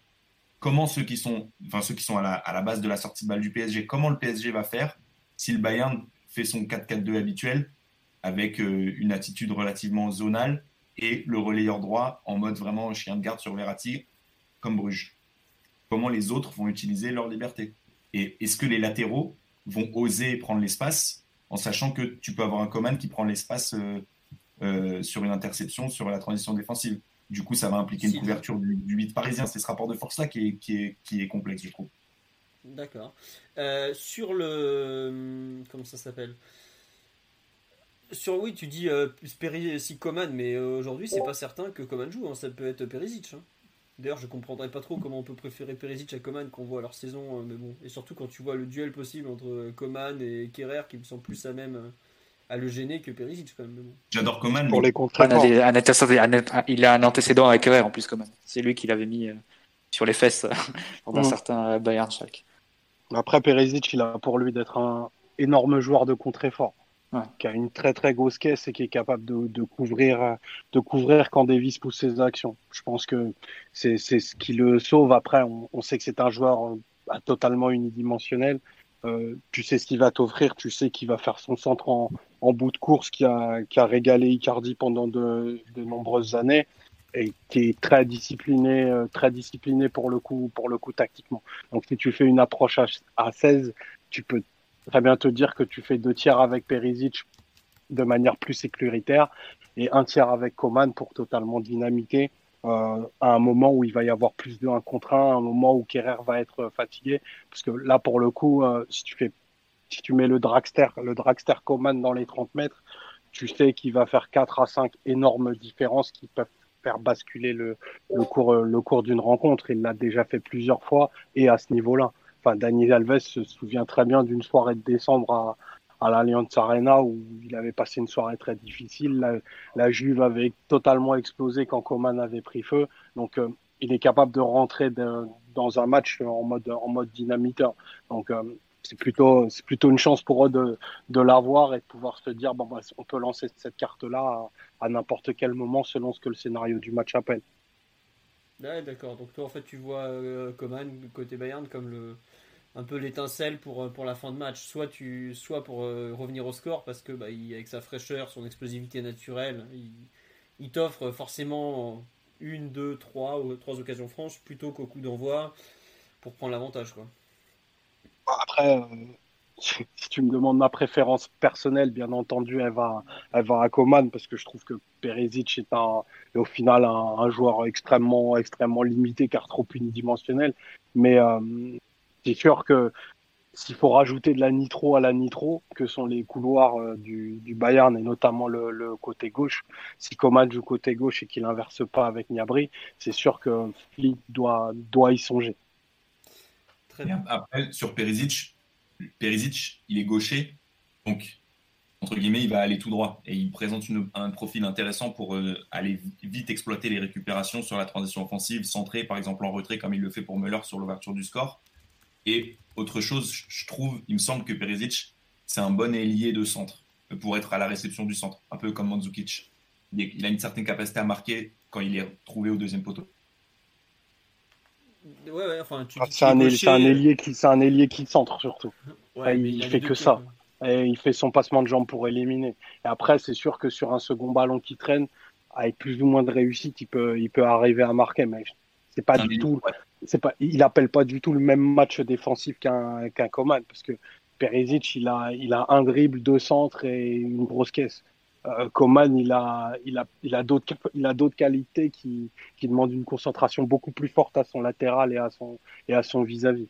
Et tu penses pas que quand même quand tu défends sur Coman qui est droitier même si c'est un c'est un superbe joueur Coman, tu peux entre guillemets le l'emmener sur son mauvais pied et savoir que il, va rentrer à ce moment-là à l'intérieur et que niveau profondeur, tu n'es pas trop menacé? Alors que si tu es un Kerrer, tu sais qu'à la moindre erreur, ballon en profondeur pour Perisic qui part à gauche sur son pied gauche et donc qui te fait d'une certaine façon plus reculer une défense qu'un Coman, même si Coman est un joueur supérieur. Je pense que Coman utilise mieux la, totalité du couloir, notamment dans sa capacité à dédoubler et sa capacité aussi à des fois se réaxer pour, euh, pour justement échanger avec les joueurs, euh, les joueurs axiaux dont tu parlais tout à l'heure, où tu vas avoir euh, ben, Lewandowski qui est capable de décrocher, Goretzka qui se mue en, deuxième attaquant, et Coman a plus de facilité à trouver ces joueurs-là que Perisic qui lui va être obnubilé par aller au bout de son couloir pour proposer son centre au, roi du poteau. Et. Et d'ailleurs, sur Perisic, il y a une euh, séquence qui est énorme, c'est l'ouverture du score contre Chelsea au match retour. Donc c'est vrai que c'est n'est pas le match de, l'année en termes d'enjeu, ils ont gagné 3-0 le match aller. C'est l'action qui amène au penalty. C'est un coup franc à peu près au rond central. Donc le Bayern, ils sont en mode construction dans le camp adverse. Et euh, à la balle, elle va avoir le ballon. À un moment, il va se retrouver libre face au jeu. Et le match est filmé horriblement. Il n'y a, pas, a pas Perisic et l'arrière droit de Chelsea dans, dans, le, dans le champ. Chelsea sont en 4-4-2. Et Lewandowski décroche half space côté ballon, on va dire, côté gauche, et Christensen, le central droit, il va avec lui. Et tu vois que Lewandowski, avec son bras, il indique clairement mets là Perisic en profondeur parce que j'ai attiré le central.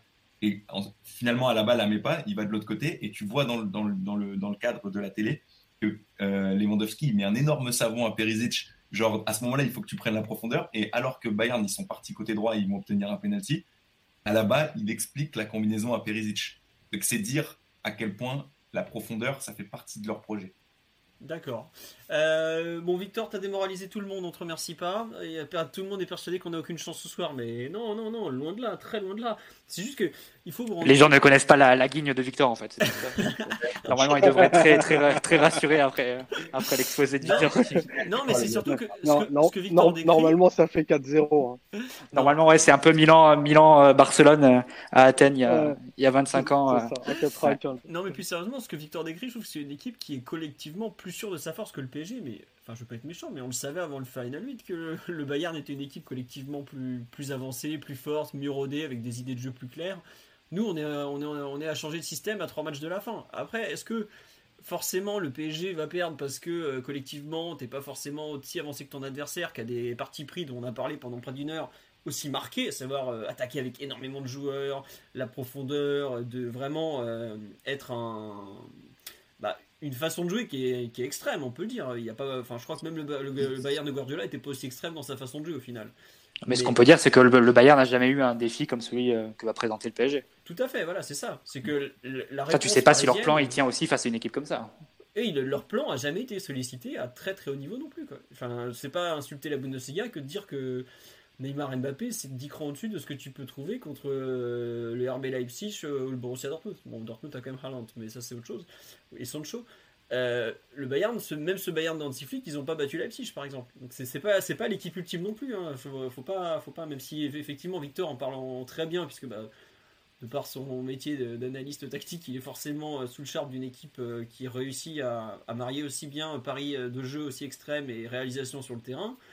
C'est pas non plus l'équipe ultime. Je pense que même qu'on peut dire que c'est. Est-ce que c'est même le meilleur Bayern des dernières années? J'en suis même pas certain, par exemple. Pour moi, il y a, des vraiment que, notamment sur la partie défensive, où on a beaucoup parlé d'attaque. Mais enfin, Mathieu a dit qu'on comprendra des buts et je le rejoins, mais je pense qu'on peut en marquer aussi. Bah, je pense qu'on peut en marquer, on doit en marquer parce que vu les opportunités et les portes couvrent la défense du Bayern, encore une fois, la première demi-heure euh, face au Barça, si c'est pas un Barça qui, qui, arrive sur ce match complètement cliniquement mort et sans grand espoir et un peu déprimé moralement et sur une fin de saison qui était vraiment vraiment poussive et ouais, très décevante de leur part, avec un entraîneur qui était déjà, qui était déjà condamné. Bah, peut-être que le Barça en met plus que 1 et peut-être que le Barça mène, mène, à la, mène au score euh, au bout de la première, au bout de la demi-heure de jeu. Donc c'est une opportunité. Enfin, c'est une équipe qui t'ouvre énormément d'opportunités. Après, il reste à savoir quelles seront leurs adaptations face à Paris parce que effectivement hier Flick et Kimmich, il me semble, on dit euh, on, oui, on va jouer notre jeu, etc. Ah, ils ont faudra voir comme jamais. Quoi. Ouais, bah, bah, faudra voir s'ils poussent l'arrogance jusqu'à jusqu'à ce point en disant euh, nous notre plan de jeu on n'y renonce pas et on joue exactement comme ça et puis et puis à ce moment-là on verra on verra les 20 premières minutes on verra si les opportunités les récupérations de balles qu'aura le PSG si on saura les les, euh, les transformer en occasion nette et les transformer en but on verra notamment si le Bayern est capable de de réagir, comment le Bayern est capable de réagir si, euh, si l'adversaire ouvre le score. C'est une situation à laquelle ils n'ont pas été confrontés actuellement, enfin jusqu'à présent, sur des matchs de Ligue des Champions. Euh, voilà, il y a tout un ensemble de, de choses à, à, considérer. Il faudra voir les adaptations de Flick, encore une fois, parce que le premier match euh, après, le, après le restart face au Union Berlin, il joue avec euh, Kimmich et Thiago au milieu et Goretzka en 10. Et Müller euh, sur, sur l'un des côtés avec à la place de Perisic et, et Gnabry qui prend l'autre côté. Donc, est-ce qu'il pousserait, donc Pavard qui joue arrière droit, est-ce qu'il pousserait euh, cette, adaptation face, face au PSG, par exemple, pour quelque chose de, plus sage et plus, euh, plus raisonné, ou est-ce qu'il ira en mode bourrin, comme, comme les autres matchs, on plie, on plie tout en une demi-heure?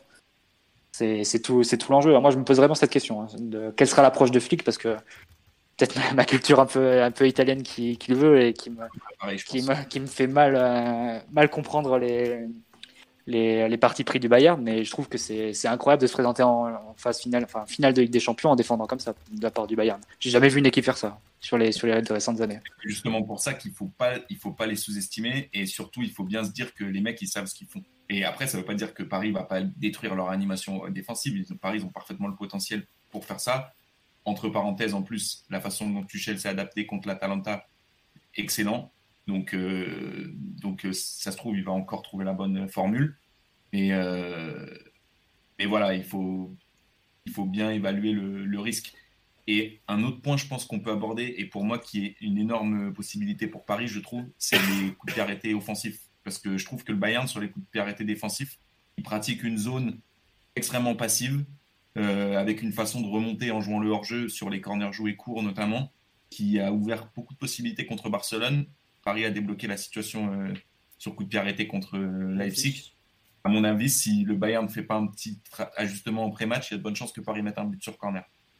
D'accord. Ah sur un corner joué court en plus. Le, but de Marquinhos à la base, c'est un, corner joué court entre Di Maria et Neymar. Il y a une faute d'un joueur de Leipzig. Et ensuite, c'est coup franc de Di Maria pour, pour Marquinhos. Ils sont un peu mous quand ils remontent la ligne euh, au moment où le, où le, où le corner est joué court, je trouve. En parlant de un peu mou et autres, euh, il y a une personne sur le live, il y a beaucoup de réactions sur le live. Euh, Victor, t'es traqué, mon gars.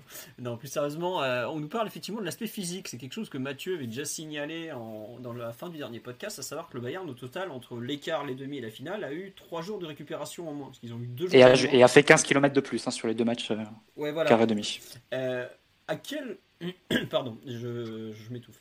À quel moment et sur quelle phase de jeu, par exemple, pour vous, ça, pourrait euh, vraiment commencer à peser sur les, transitions euh, après 30, 40, 60 minutes, 70 minutes euh, Sur l'intensité de leur pressing aussi. Sur l'intensité de leur pressing, voilà. Qu'est-ce que. Mm. Omar, notamment, qu'est-ce que tu en penses sur un peu cet aspect peut-être physique en faveur du PSG, notamment?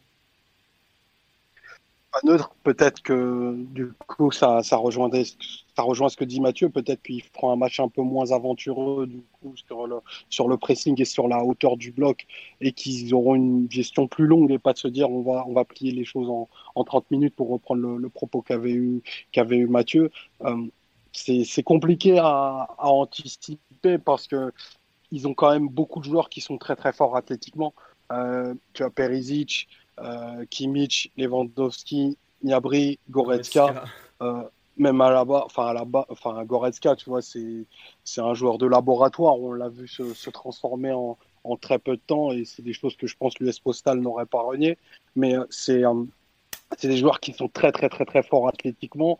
Euh, je j'espère que les trois jours de récupération feront un, écart auquel on ajoute ben, une reprise de la, compétition. Euh, sur, les, sur les quatre mois, ils doivent avoir euh, allez, 11 matchs de plus que nous dans les jambes. Mais euh, ça les a pas empêchés d'étrier euh, beaucoup, beaucoup, beaucoup d'adversaires. Euh, moi, je suis confiant en fait en notre, capacité à, maximiser la zone axiale, notamment parce que parce que le, match que peut offrir Neymar est totalement, totalement illisible. Euh, il est capable de jouer relayeur euh, à certains moments, euh, de récupérer les ballons tes bas, s'associer avec, euh, s'associer avec Dibaria. Et ça, je suis, enfin, ça peut paraître péremptoire, mais je suis certain que ça va être des, situations qui vont être compliquées à gérer pour Thiago et Korenska.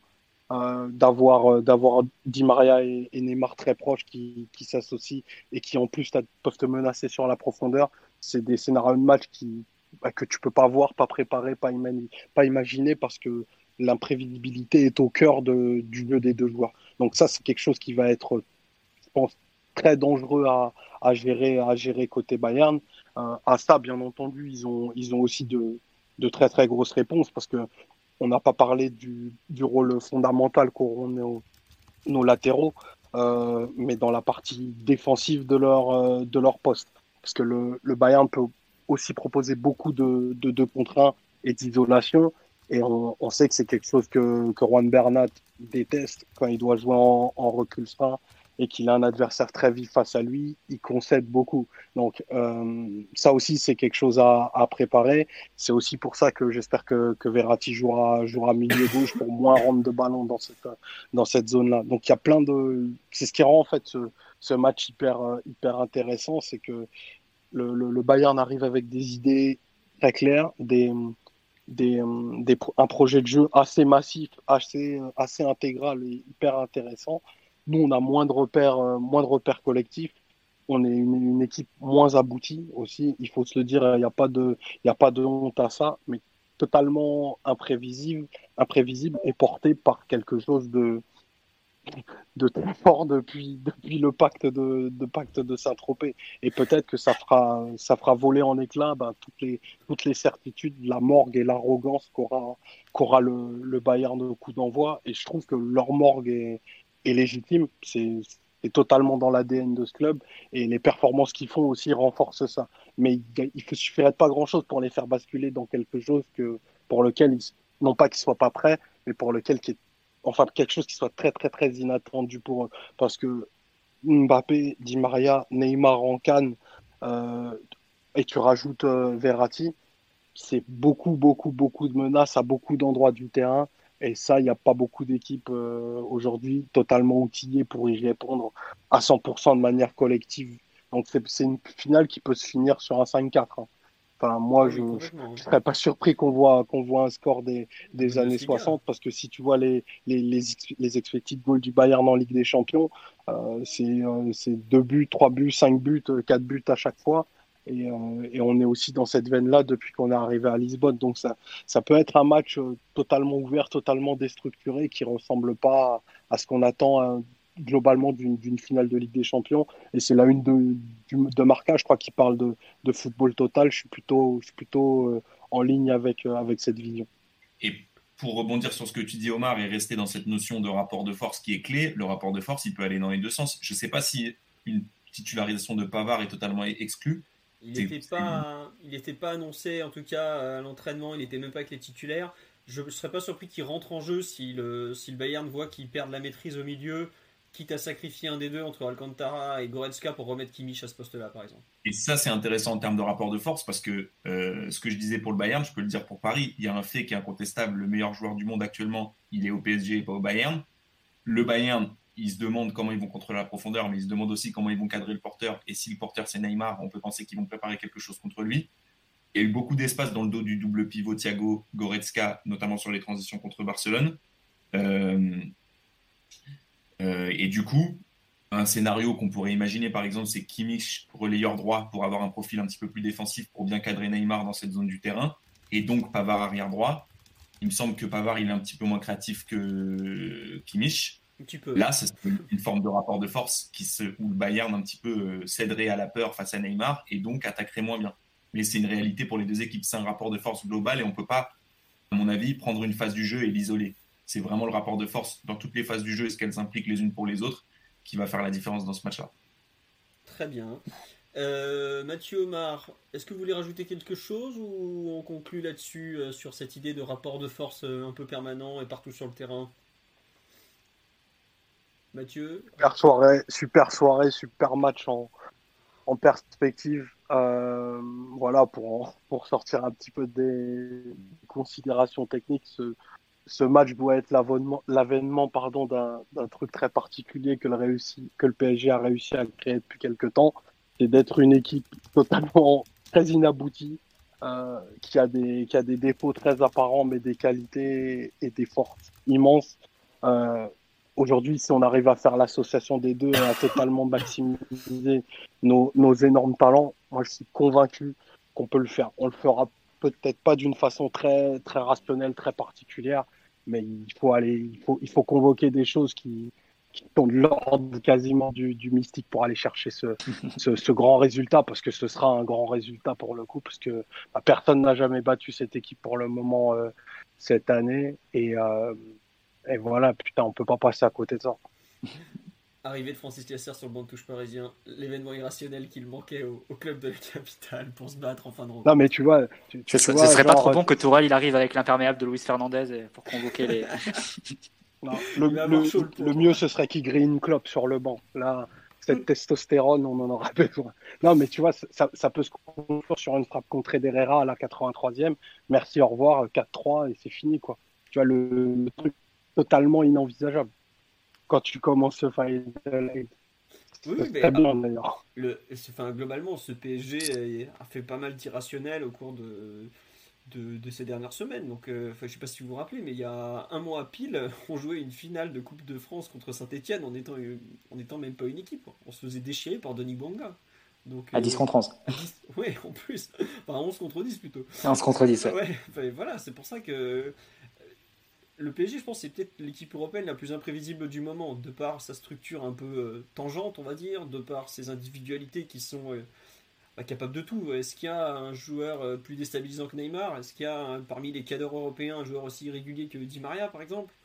Je suis pas sûr. Est-ce qu'il y a un joueur aussi capable d'être ultra fiable, comme pas du tout d'un coup face au but comme les Mbappé? Je crois qu'il n'y a pas une équipe qui est plus euh, capable de, tout ou rien que le club parisien en ce moment, dans, les cadors je parle. Hein.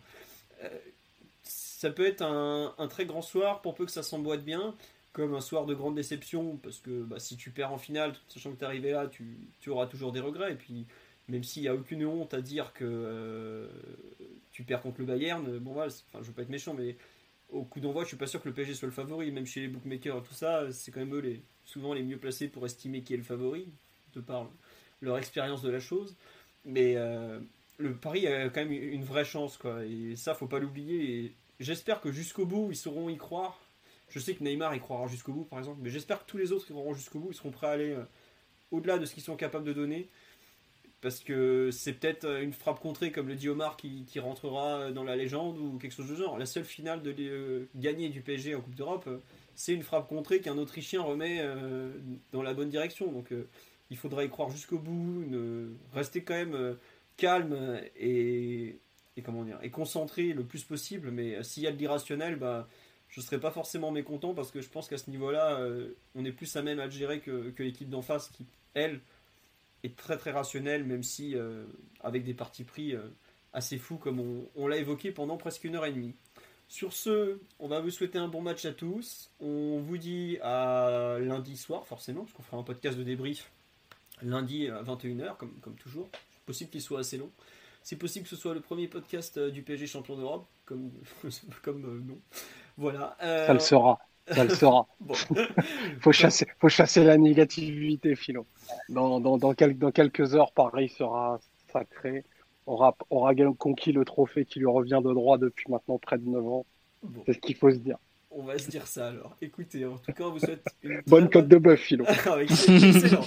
Là, j'ai encore, je sais pas combien d'articles à faire aujourd'hui. Je vais mourir avant le match, mais tout va bien. La cote de bœuf est prête, le rouge est débouché. Sur ce, bonne journée à tous, bon match et à très bientôt. Euh, à demain sur les champs, me dit-on. Non, je ne sais pas, on verra. Allez, encore merci pour votre fidélité. Bon les 600, j'espère qu'on vous a comblé dans cette analyse d'avant-match. Euh, sphère très technique, tactique, mais bon il fallait bien le faire, parce que c'est pas dans ce que vous avez pu dire jusque-là, à mon avis, que vous allez tomber là-dessus. Allez, bonne journée à tous, encore merci, à bientôt, ciao ciao tout le monde. Ciao, allez Paris.